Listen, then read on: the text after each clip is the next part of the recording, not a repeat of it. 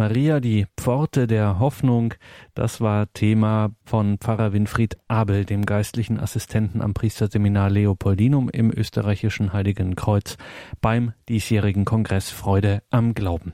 Das Forum Deutscher Katholiken veranstaltet ja alljährlich diesen Kongress und in diesem Jahr sprach auch Pfarrer Winfried Abel bei diesem Kongress, nämlich über das Thema Maria, die Pforte der Hoffnung und wer Pfarrer Abel kennt, weiß, dass hier keine abstrakte, abgehobene Theologie getrieben wird, sondern glasklare Verkündigung des Heiles, des Evangeliums im allerbesten Sinne. Freuen Sie sich auf diesen mehrfach von Applaus unterbrochenen Vortrag von Pfarrer Winfried Abel. Er hat die Teilnehmer des Kongresses Freude am Glauben wirklich mitgerissen. Ich verspreche Ihnen, das wird Ihnen genauso gehen. Maria, Pforte der Hoffnung, Pfarrer Winfried Abel. Ja, liebe Brüder und Schwestern, von Sokrates stammt das Wort von der Hebammenkunst. Die Hebammenkunst ist auch eine Form der Seelsorge und der Verkündigung. Vor zwei Tagen bin ich einem jungen Vietnamesen begegnet, der aus einem ganz heidnischen Umfeld kommt, seine Eltern ungetauft, seine Geschwister ungetauft, und er hat hier in Deutschland zum katholischen Glauben gefunden und berichtete mir, als er unterwiesen wurde und die Inhalte des katholischen Glaubens hörte, zum Beispiel die Schöpfungsgeschichte aus dem Buch Genesis, das habe ich ja alles schon gewusst. Das war alles schon in mir da. Das heißt, es muss nur ins Bewusstsein gehoben werden. Es ist den Menschen schon da. Und ich verstehe auch die Verkündigung der Kirche und auch die Evangelisation als nichts anderes als Hebammenkunst. Den Menschen bewusst machen, was in ihnen eigentlich schon da ist, was in ihnen angelegt ist.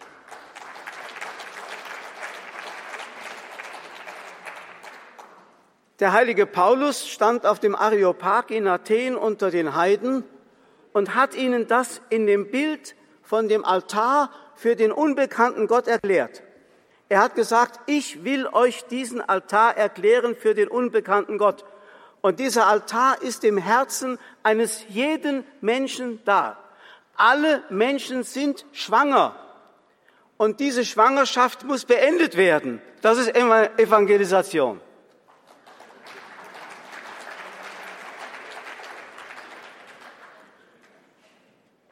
Auf diese Hebammenkunst hat in einem anderen Bild unser Papst Franziskus vor seiner Wahl, als er noch der Kardinal von Buenos Aires war, hingewiesen. Er hat nämlich im März 2013 im Vorkonklave, als die Kardinäle sich versammelten, um sich gegenseitig kennenzulernen und etwaige Kandidaten für das Petrusamt auszuloten, hat er eine kurze Ansprache gehalten, die sehr viel Eindruck hinterlassen hat bei den Kardinälen und sicherlich auch ausschlaggebend war dafür, dass man ihn zum Nachfolger des heiligen Petrus eben nach Benedikt dem 16. gewählt hat. Er sagte nämlich vor den versammelten Kardinälen, die Kirche hat die notwendige Aufgabe, ihren theologischen Narzissmus zu überwinden. Damit lag er ganz auf der Linie seines Vorgängers Benedikt XVI., der in seiner berühmten und zum Teil umstrittenen Freiburger Rede am 25. September 2011 gesagt hatte, in der geschichtlichen Ausformung der Kirche zeigt sich eine Tendenz dass nämlich die Kirche sich in dieser Welt einrichtet, selbstgenügsam wird und sich den Maßstäben dieser Welt angleicht.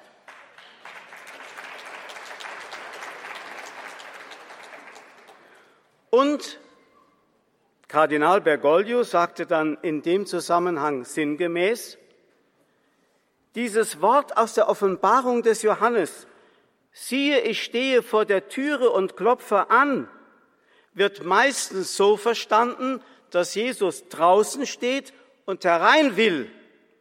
Aber die Kirche ist doch schwanger. Das heißt, Jesus ist drin und will raus. Die, die Türen müssen geöffnet werden. Das ist gemeint. Und dieses Bild von der schwangeren Kirche finden Sie ja wieder im zwölften Kapitel bei der, in der Apokalypse des Johannes von der Frau, die in Geburtswehen liegt. Genau das ist damit gemeint. Natürlich ist sie damit auch eine angefeindete, gefährdete und von allen Seiten angegiftete, so wie es dargestellt wird im Kapitel 12 der Offenbarung. Aber das ist die Aufgabe der Kirche, Christus hinauszulassen in die Welt. Und so wurde auch dieses berühmte Bild zu Beginn nach der Ankündigung des Zweiten Vatikanischen Konziles von Johannes dem 23. gedeutet, als ein Journalist ihn fragte, äh, was soll denn dieses Konzil bewirken? So sagt die Legende, sei der Papst wortlos ans Fenster gegangen, habe es geöffnet und habe gesagt, das will das Konzil. Natürlich wurde es so gedeutet, frischen Wind in die muffige Kirche. Die Wirklichkeit ist eine völlig andere. Pneuma, Heiliger Geist aus der Kirche hinaus in die Welt. Das ist damit gemeint.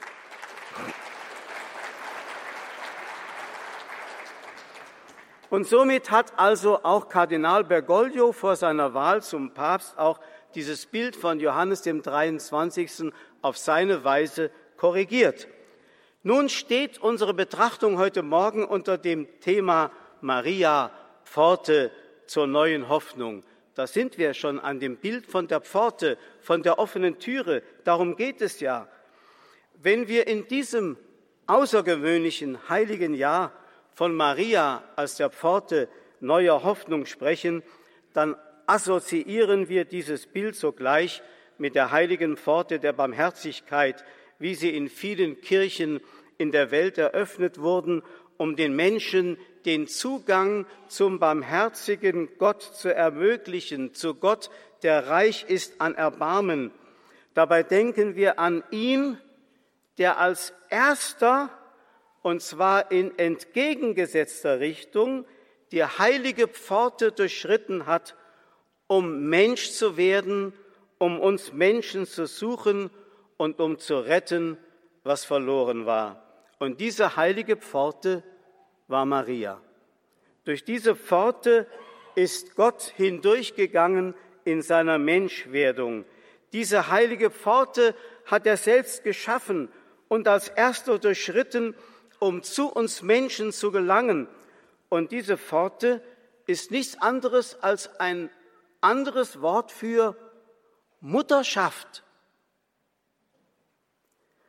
Und damit ist eben auch die Richtung angezeigt. Das heißt ja in einem sehr schönen Marienlied, wunderschön prächtige, selige Pforte warst du dem Worte. Also ist sie als Mutter die Pforte geworden oder Pforte sein, empfangen, weitergeben, durchlassen, der Welt weiterschenken. Das ist Mutterschaft. Von evangelischen Christen ist das oft missverstanden worden, wird heute noch missverstanden. Ich war gerade vor zehn Tagen bei einer Tagung von evangelischen Christen in einer evangelischen Gemeinschaft. Und da wurde ich unter anderem gefragt, wie man denn Maria den Titel Mutter Gottes geben könne. Da habe ich gleich gesagt, Mutter Gottes bedeutet nicht Ursprung. Mutter sein ist nicht Ursprung sein. Der heilige Pfarrer von Ars, Ihnen allen bekannt, der wurde einmal von einer reliquiensüchtigen Frau bedrängt die ihm ein Bildchen der Gottesmutter, ein Andachtsbildchen hinhielt und er sollte seine Unterschrift darunter setzen. Der Pfarrer schaute sich das Bildchen an, da stand gedruckt, Maria, Quelle der Gnaden, bitte für uns. Der Pfarrer nimmt seinen Federhalter, streicht die Quelle durch und schreibt darüber Kanal. Damit hat er in weiser Erkenntnis genau das beschrieben, was mit der Mutter Gottes, mit der Mutterschaft Mariens es auf sich hat. Sie ist Kanal der Gnaden geworden, aber nicht nur einfach Durchlass, sondern mit Selbstbeteiligung, denn sie hat es möglich gemacht, dass das Priestertum Gottes auf Erden etabliert werden konnte, indem sie der menschlichen Natur ihren Beitrag geschenkt hat. Sie hat ihm einen Leib gegeben. Er hat das andere dazugegeben. Der Heilige Geist hat sie befruchtet. Aber deswegen erkennen wir auch, wir kommen dann nochmal drauf zu sprechen, dass jedem Priestertum und jedem priesterlichen Amt die Mütterlichkeit vorausgeht. Und Sie können sich einmal Gedanken machen, warum es heute so wenige Priester gibt. Wunderschön, prächtige, hohe und mächtige, liebreich und selige,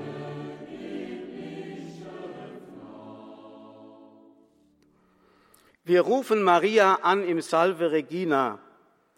Mater Misericordiae, du Mutter der Barmherzigkeit. Man könnte das auch anders übersetzen. Man könnte sagen, Pforte der Barmherzigkeit. Im lateinischen Janua Misericordiae. Seit der Urkatastrophe, dem Sündenfall, kann ja die Liebe Gottes nur noch in der Form der Barmherzigkeit erfahren werden. Die reine, pure Liebe Gottes kennen wir so nicht mehr, wie sie im Himmel ist. Wir kennen sie nur als Sünder, die begnadigt werden und begnadigt werden wollen und begnadigt werden müssen, um zum Himmel, um zu Gott zu gelangen. Deswegen kennen wir die Liebe Gottes nur noch in der Form der Barmherzigkeit. Und diese Form der Barmherzigkeit ist durch Maria der Welt geschenkt worden. Der heilige Paulus wird später sagen, ich verkünde Christus, aber in der Form der Barmherzigkeit, als den Gekreuzigten. Maria wird in der lauretanischen Litanei ja auch angerufen als Janua Celi, als Pforte des Himmels. Das kann man in zweierlei Richtung übersetzen. Pforte für den Himmel, um zur Erde zu gelangen. Und Pforte zum Himmel, um zu Gott zu gelangen. Eine Pforte muss also nach beiden Richtungen durchgängig sein und dann ist sie wirklich das, was Christus auch beschreibt in seiner guten Hirtenrede. Ich bin die Türe zum Schafstall, durch die die Schafe ein- und ausgehen können. Und sie ist Maria die Pforte der Hoffnung geworden.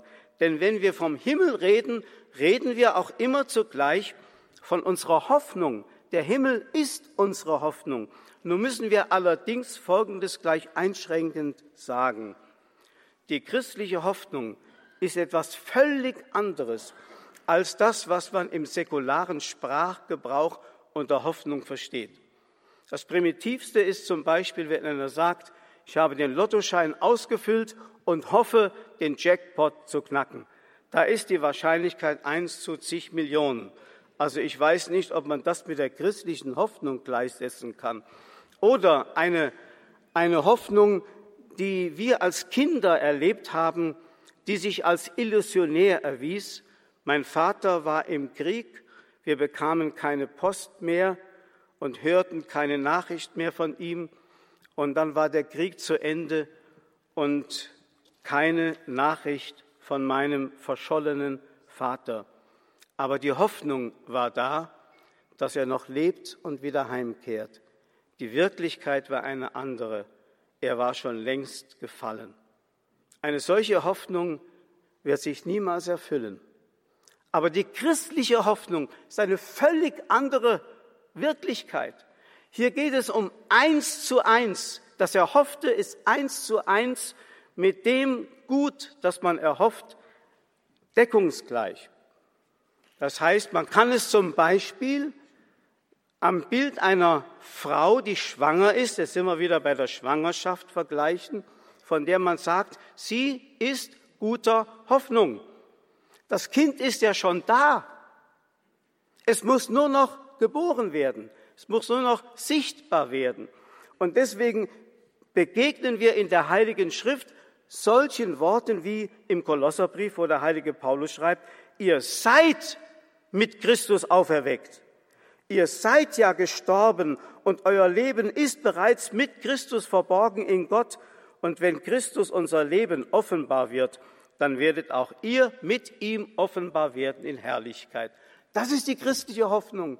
Alles, was wir hoffen, ist schon da, unsichtbar da. Es muss nur noch zum Vorschein kommen. Deswegen bezeichnen wir auch den Tod als einen Vorgang der Verwandlung und nicht als ein Ende. Das heißt, dann wird es offenbar werden, was in uns bereits da war, was wir geglaubt haben und das, aus dem wir schon bereits hier gelebt haben und die Kraft, aus der wir gewirkt haben, ist ja schon in uns da. Sonst könnten wir eigentlich die christliche ähm, Missionierung und Evangelisation oder das christliche Zeugnis überhaupt nicht als wirksam verstehen, wenn es nicht alles real wäre. Ich meine, wir müssen einfach aufgrund dieser fundamentalen Tatsachen mal überlegen, wie müsste eigentlich christliche Mission oder Evangelisation heute aussehen, denn es ist im Grunde doch schon alles vorhanden. Und wenn ich von der Hebammenkunst sprach am Anfang, es ist doch alles schon gegenwärtig. Es muss nur zum Vorschein kommen. Es muss bewusst gemacht werden. Und das ist genau das, was Maria uns zeigen will. Es gibt also eine Hoffnung, die man als vertikal bezeichnen kann. Das heißt, es ist schon alles da, was ich glaube und hoffe. Auf der anderen Seite wird es sich aber in der Zeitlichkeit erst offenbaren. Das heißt, es liegt für uns, die wir in die Zeitlichkeit von Gott hineingefügt sind, in einer Zukunft. Und deswegen hat die Hoffnung auch etwas mit Zukunft zu tun. Das bedeutet aber nicht, dass sie illusionär wäre. Unser Glaube ist nicht illusionär. Und was wir erhoffen, ist, um es noch einmal zu sagen, der Himmel. Maria nennen wir Januar Celi, Pforte zum Himmel und Pforte der Hoffnung, die in uns lebt. Ohne den Himmel macht die Erde keinen Sinn.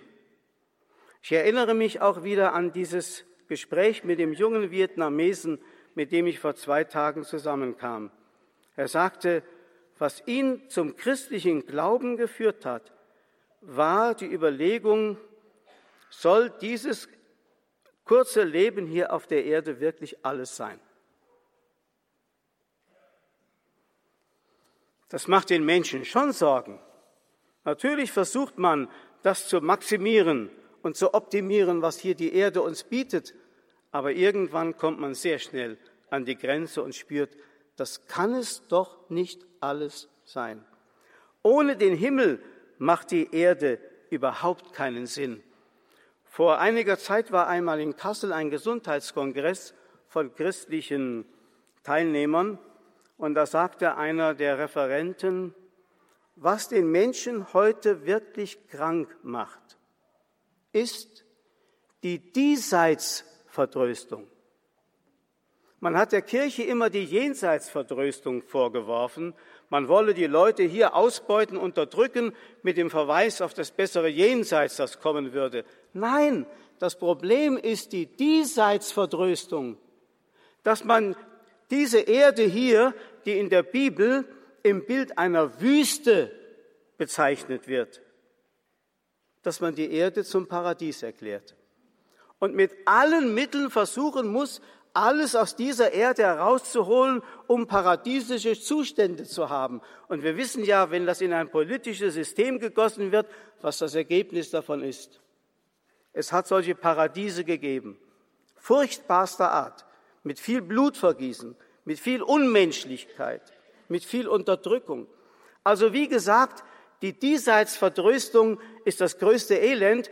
Deswegen, ohne den Himmel macht die Erde keinen Sinn.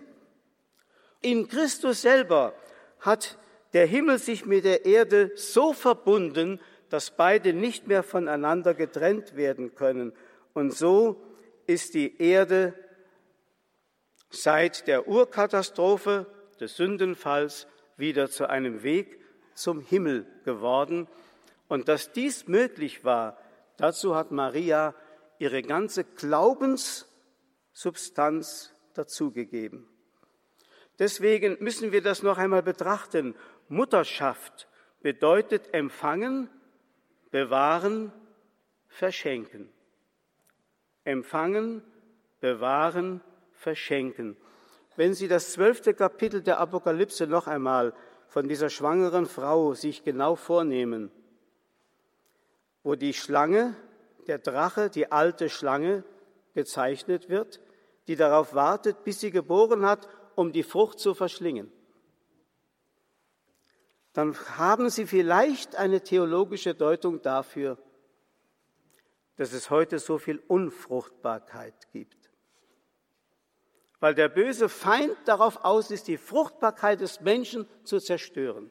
Aber nicht nur die leibliche, sondern vor allem auch die geistliche Fruchtbarkeit. Also Pforte ist ein anderes Wort für Mutterschaft, sich öffnen, empfangen, hindurchlassen, verschenken. Deswegen wird in Lukas Evangelium eine Frau geschildert, die in einem spontanen Anflug von Inspiration einen Ausruf machte. Ich kann mir vorstellen, dass die Frau sich gleichzeitig auf den Mund geschlagen hat. Als Jesus so faszinierend sprach, da rief sie aus, Selig der Leib, der dich getragen und die Brust, die dich genährt hat. Jesus schaut die Frau an, er weist sie nicht zurück, sondern er stellt das Kompliment auf das richtige Fundament. Er sagt, das Geheimnis der Fruchtbarkeit ist kein physiologisches, sondern dass der Mensch das Wort Gottes hört und es befolgt.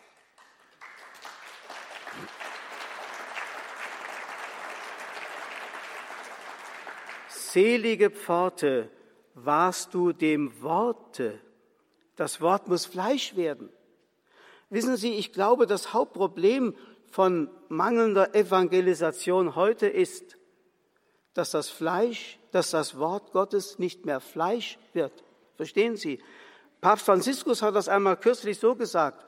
Jeder Christ ist dazu berufen, zu evangelisieren. Und dann in einem Nachsatz, wenn nötig auch durch Worte. Das heißt, zunächst einmal muss das Wort in uns Fleisch werden und dann ist es von selbst schon Evangelisation. Und das war bei Maria so. Maria hat das Wort aufgenommen, hat es assimiliert, verinnerlicht, nicht ausgestoßen. Sie hat es gar nicht begriffen, aber sie hat es aufgenommen und hat es seiner Eigendynamik überlassen. Und dann hat sie uns Jesus geschenkt und wurde selbst zur Mutter des Priestertums, zur Mutter der Hingabe an das Wort. Also Voraussetzung für jede wahre Fruchtbarkeit ist das Hören und hier bestätigt sich immer wieder, die erste Initiative im ganzen Heilswerk der Menschen liegt immer bei Gott. Immer. Am Anfang war das Wort und das Wort war bei Gott und Gott war das Wort, nicht bei den Menschen. Wenn der Mensch anfängt, Wort sein zu wollen, fängt er an, Ideologien zu spinnen. Aber es geht ja nicht um Ideologien, es geht um die Wahrheit. Und es gibt nur eine Wahrheit. Und darum geht es. Also alle Initiative liegt bei Gott. Die Initiative Gottes könnte man auch so beschreiben. Er äußert sich, er entäußert sich. Wenn Gott sich äußert, entäußert er sich. Er gibt sich ganz hin, ganz.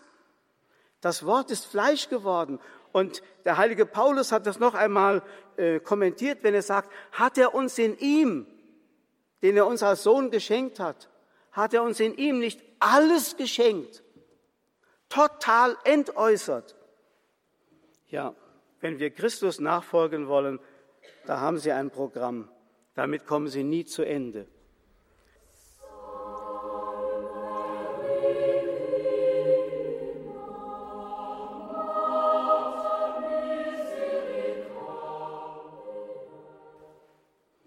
Die Entsprechung zu dem Wort ist das Hören. Der Mensch ist ganz auf Hören hingeschaffen.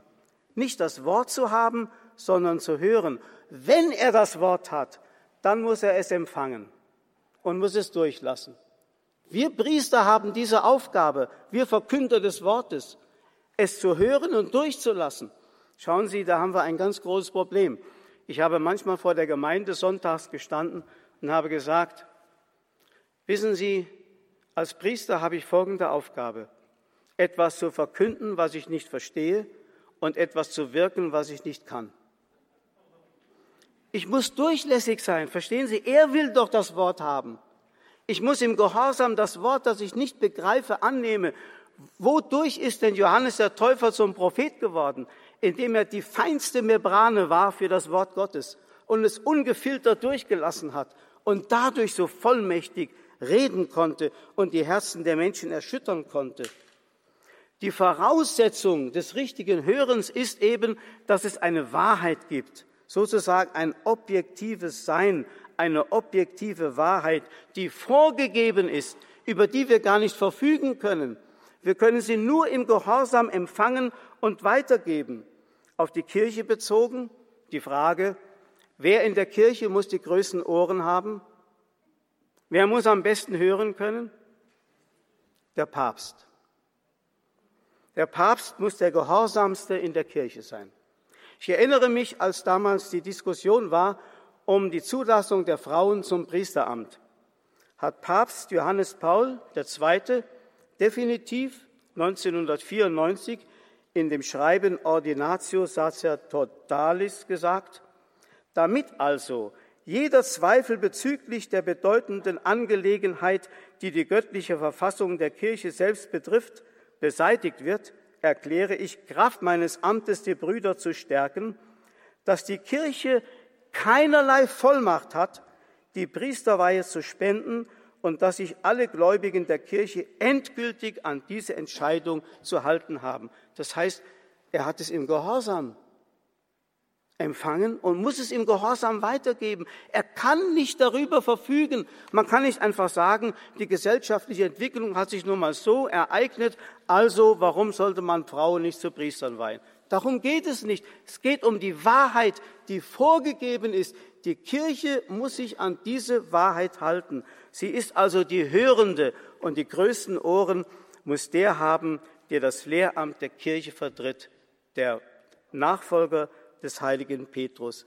Deswegen kommt auch dieses berühmte Dogma, das umstrittene Dogma von der Unfehlbarkeit des Papstes, kommt nur daher, dass die Kirche eine Hörende sein muss, dass es eine vorgegebene Wahrheit gibt, an die die Kirche sich zu halten hat und die Zusage, die Christus der Kirche gegeben hat, nämlich ihr den Geist zu schenken, der sie in die Wahrheit einführt und in aller Wahrheit erhält und dieses macht sich fest in dem Amt des Petrus. Das ist im Grunde so einfach.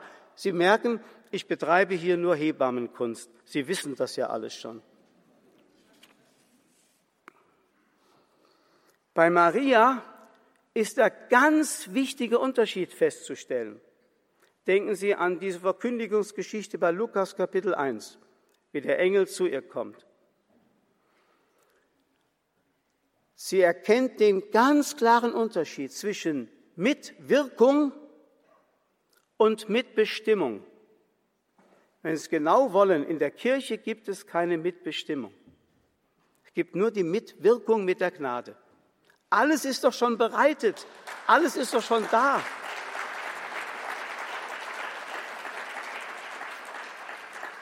Und deswegen kann die Kirche auch niemals Demokratie sein. Geht nicht. Sie,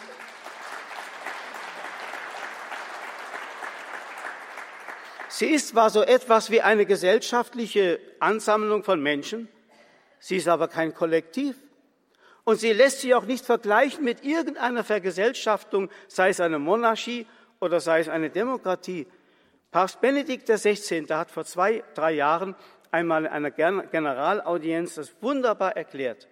Er hat gesagt, die Kirche hat eine Verfassung, deren Wurzeln im Jenseits, in Gott zu suchen sind. Deswegen nennt man die Kirche eine Hierarchie. Das heißt wörtlich übersetzt, Hieros heißt heilig und Arche heißt Ursprung. Die Kirche ist aus heiligem Ursprung. Sie lässt sich nicht menschlich einfach so machen.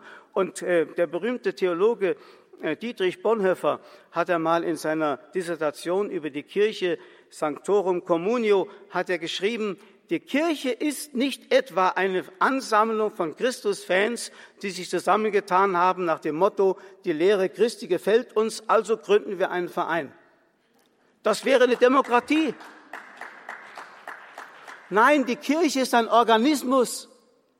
Ein Organismus und Maria hat uns diesen Organismus geboren und deswegen bleibt sie in dieser Mutterschaft. Sie ist immer noch die Empfangende, immer noch die Schenkende. Sie dürfen bei jedem Kommunionempfang in der Heiligen Messe, dürfen Sie den ersten Dank an die Gottesmutter richten, dass sie Ihnen den Leib Christi schenkt. Es ist so, dieses Schenken geht weiter.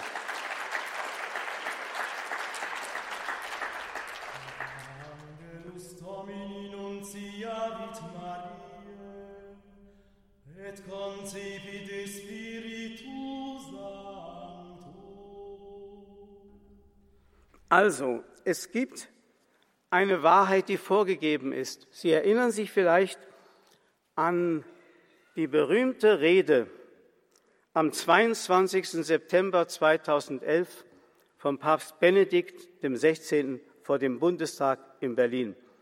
Das war eine Sternstunde. Ich hörte, dass die Journalisten in ihrer eigenen Kammer schon vorher das Redemanuskript hatten und ein Journalist dem anderen zurief, ob die da unten im Parlament überhaupt verstehen, was der Papst meint.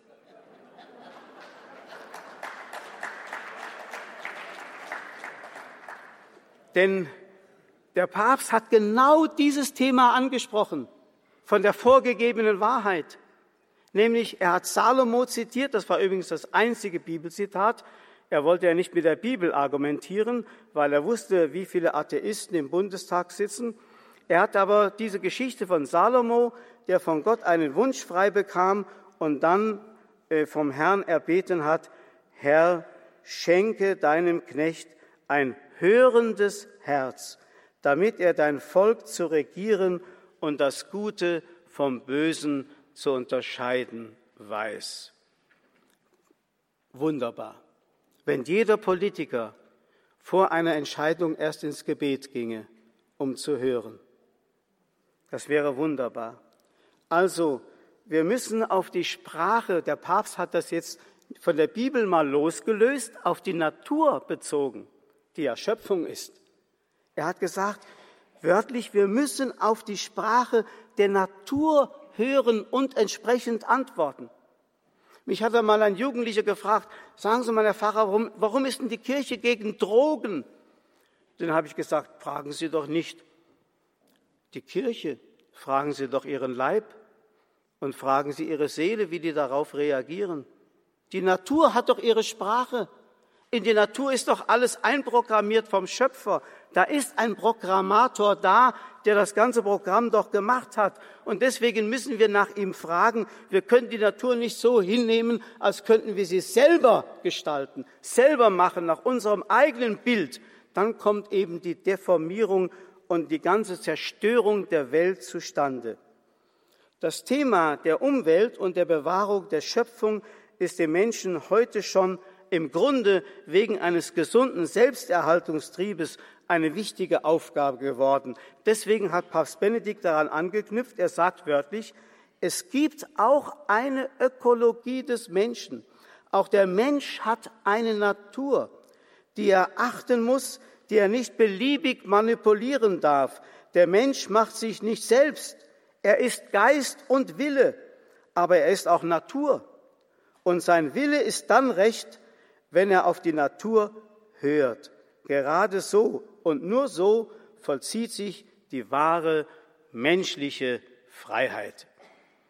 Das ist wunderbar gesagt. Er hat die Bibel bewusst nicht zitiert, sondern auf das sogenannte Naturrecht hingewiesen, auf dieses, was in allen Menschen als Altar des unbekannten Gottes vorhanden ist. Bei dem man bei allen Menschen im Grunde an das appellieren kann, was in ihnen ja eigentlich schon vorhanden und da ist. Und daraus leitet sich ein Konsens ab, der in der katholischen Kirche mit dem Wort Naturrecht, das auch umstritten ist, äh, zum Ausdruck gebracht worden ist. Aber der Gedanke des Naturrechtes hat eine notwendige Berechtigung, sagt Papst Benedikt. Zurück zur Pforte, zum Bild von der Pforte. Die Pforte hat ja eine doppelte Funktion, nämlich zunächst einmal den Weg Gottes zu den Menschen zu öffnen. Das haben wir eben betrachtet. Dann aber auch den Weg des Menschen zu Gott zu bieten. Auch das ist Maria für uns geworden. Sie zeigt in ihrer marianischen, wie wir sagen, Frömmigkeit, Spiritualität, wie man den Weg zu Gott findet und ist dadurch selbst für uns gewissermaßen ein Weg, ein Durchlass geworden für den Weg zum Himmel. Was bedeutet denn diese marianische Spiritualität? Ich habe von der Mütterlichkeit gesprochen. Kurz nach dem Konzil erschien auf dem Büchermarkt ein Buch von Hans Urs von Balthasar, dem berühmten Schweizer Theologen, unter dem Titel Klarstellungen. Er hatte also erkannt, schon kurz nach dem Konzil, dass viele das Konzil auf ihre Weise ausgelegt und gedeutet haben und es dann mit dem Geist des Konzils etikettiert haben, was mit dem Konzil überhaupt nichts zu tun hatte. Dann kommt er zu folgendem Ergebnis. Ich hoffe, dass es Sie jetzt nicht besonders aufregt, was ich vorlese.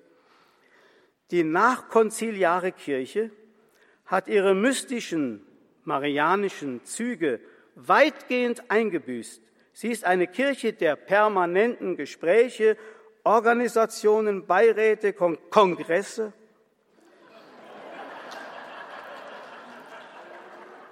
Synoden, Kommissionen, Akademien, Parteien, Pressionsgruppen, Funktionen, Strukturen und Umstrukturieren, soziologischen Experimenten der Statistiken geworden, mehr denn je eine Männerkirche.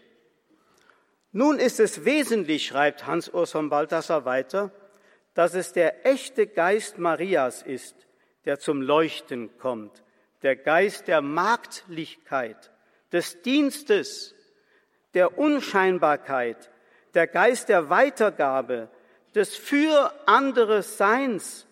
Niemand begehrt weniger nach persönlichen Privilegien als die Mutter Christi. Sie freut sich an diese nur, sofern sie all ihren Kindern in der Kirche zugutekommen. Das ist Mutterschaft. Und dann schreibt er weiter, ohne Mariologie droht das Christentum unter der Hand unmenschlich zu werden. Die Kirche wird funktionalistisch, seelenlos, ein hektischer Betrieb ohne Ruhepunkt, in lauter Verplanung hinein verfremdet. Und weil in dieser mann-männlichen Welt nur immer neue Ideologien einander ablösen, wird alles polemisch, kritisch, bitter, humorlos und schließlich langweilig und die Menschen laufen in Massen aus einer solchen Kirche davon.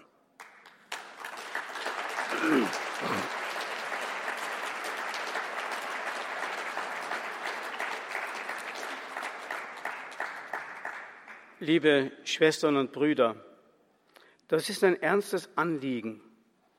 Und was mich immer, ich bin nun 52 Jahre lang schon Priester, in meiner priesterlichen Laufbahn irritiert hat. Das war, dass die Säkularisation 1803 zwar die, der Kirche viele Besitztümer und Reichtümer weggenommen hat, aber das Privilegiendenken in vielen Hierarchen immer noch dasselbe ist. Das habe ich immer wieder festgestellt, dass viele die Kirche als eine Möglichkeit für eine weltliche Karriere betrachten und davon Privilegien ableiten, die mit dem Auftrag Christi überhaupt nichts zu tun haben.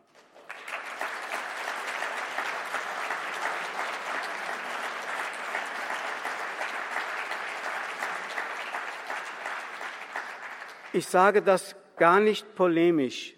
Ich sage das eigentlich etwas traurig. Denn im Grunde ist es genau der Inhalt dessen, was so aufregend war an der Freiburger Rede von unserem geliebten Papst Benedikt XVI. Ich zitiere nur einmal einen kurzen Ausschnitt. Die von ihrer materiellen und politischen Last befreite Kirche kann sich besser und auf wahrhaft christliche Weise der ganzen Welt zuwenden, wirklich weltoffen sein. Sie kann ihre Berufung zum Dienst der Anbetung Gottes und zum Dienst des Nächsten wieder unbefangener leben. Sie öffnet sich der Welt, nicht um die Menschen für eine Institution mit eigenen Machtansprüchen zu gewinnen, sondern um sie zu sich selbst zu führen, indem sie zu dem führt, von dem jeder Mensch mit Augustinus sagen kann, er ist mir innerlicher, als ich mir selber bin. Der Altar vom unbekannten Gott. Christus in mir. Das ist so. Und wir müssen uns freischaufeln von allem, was nicht Christus ist. Das heißt Entweltlichung. Und das hat doch Papst Benedikt sagen wollen. Es war eine spirituelle Betrachtung, die er uns vorgelegt hat. Und was haben unsere Leute in der Kirche getan? Sie haben sofort sich beeilt zu sagen, uns trifft es ja nicht. Uns alle betrifft es, uns alle. Eine marktliche, eine dienende Kirche würde also eine Pforte der Hoffnung werden, ganz nach dem Bild der Gottesmutter Maria und würde die Kirche wieder in eine andere Richtung öffnen. Zunächst einmal zur Welt hin, damit Christus zur Welt gelangen kann und die Menschen begreifen, dass er unter uns lebt und sichtbar wird, indem das Wort immer wieder Fleisch wird und auf der anderen Seite auch wieder eine Pforte, die zu Gott hinführt, durch die die Leute gerne einziehen, weil sie darin den Sinn ihres Lebens endlich gefunden haben. Viele suchende Menschen möchten diesen Weg wieder gezeigt bekommen. Die Mütterlichkeit dient nicht nur dem irdischen Leben, sondern sie ist ein Tor zum wahren Leben in Fülle. Und dazu möchte ich mich bekennen. Amen.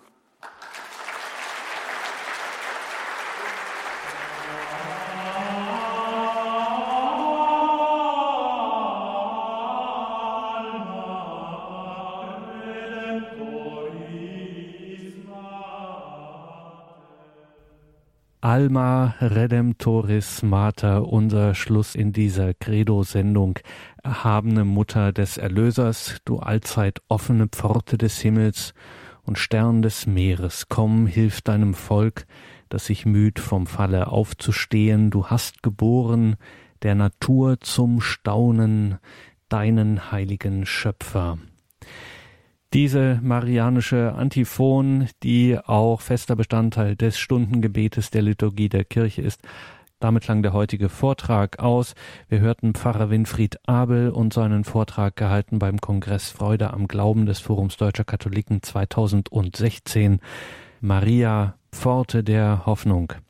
Diesen Vortrag haben wir auch auf einer CD für Sie, den können Sie also wie gewohnt bei unserem Radio Horeb CD-Dienst bestellen. In Deutschland ab morgen früh wieder erreichbar unter der 08328 921 120. Diese Telefonnummer steht natürlich auch auf unserer Homepage und auch im Monatsprogramm finden Sie die 08328 921 120. Morgen dann im Laufe des Tages steht diese Sendung auch online auf horeb.org. Da können Sie sie dann abrufen im Podcast- und Downloadbereich horeb.org. Erhabene Mutter des Erlösers, du allzeit offene Pforte des Himmels und Stern des Meeres, komm, hilf deinem Volk, das sich müht, vom Falle aufzustehen. Du hast geboren der Natur zum Staunen, Natura Mirante deinen heiligen Schöpfer. Über diesen Gebetsruf an Maria meditiert am Schluss seine Enzyklika Redemptoris Mater vor 29,5 Jahren der heilige Papst Johannes Paul II. Und er sagt diese Worte der Antiphon, du allzeit offene Pforte des Himmels hast geboren, der Natur zum Staunen, deinen heiligen Schöpfer. Diese Worte der Antiphon geben jenes gläubige Staunen wieder, das das Geheimnis der göttlichen Mutterschaft Marias begleitet. Es begleitet es in gewissem Sinne im Herzen der gesamten Schöpfung und unmittelbar im Herzen des ganzen Gottesvolkes, im Herzen der Kirche. Wie wunderbar weit ist Gott, der Schöpfer und Herr aller Dinge, in der Offenbarung seiner selbst an den Menschen gegangen. Wie deutlich hat er alle Räume jener unendlichen Distanz überwunden, die den Schöpfer vom Geschöpf trennt.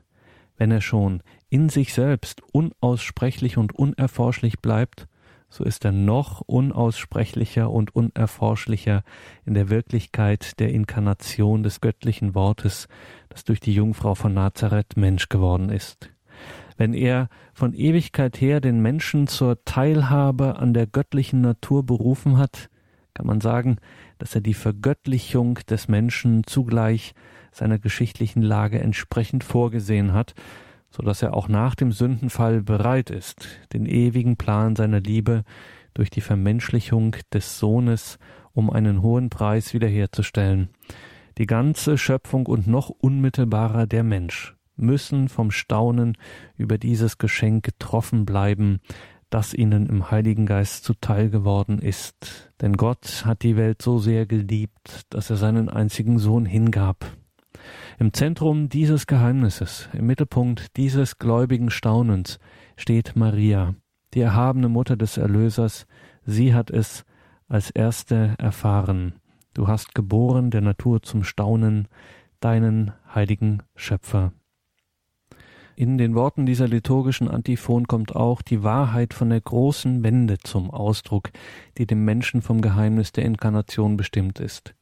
Diese Wende gehört zu seiner ganzen Geschichte von jenem Anfang an, der uns in den ersten Kapiteln der Genesis offenbart ist, bis zum letzten Ende im Hinblick auf das Weltenende, nämlich von dem uns Jesus weder den Tag noch die Stunde offenbart hat. Es ist eine unaufhörliche und ständige Wende vom Fallen zum Wiederaufstehen, vom Menschen der Sünde zum Menschen der Gnade und Gerechtigkeit.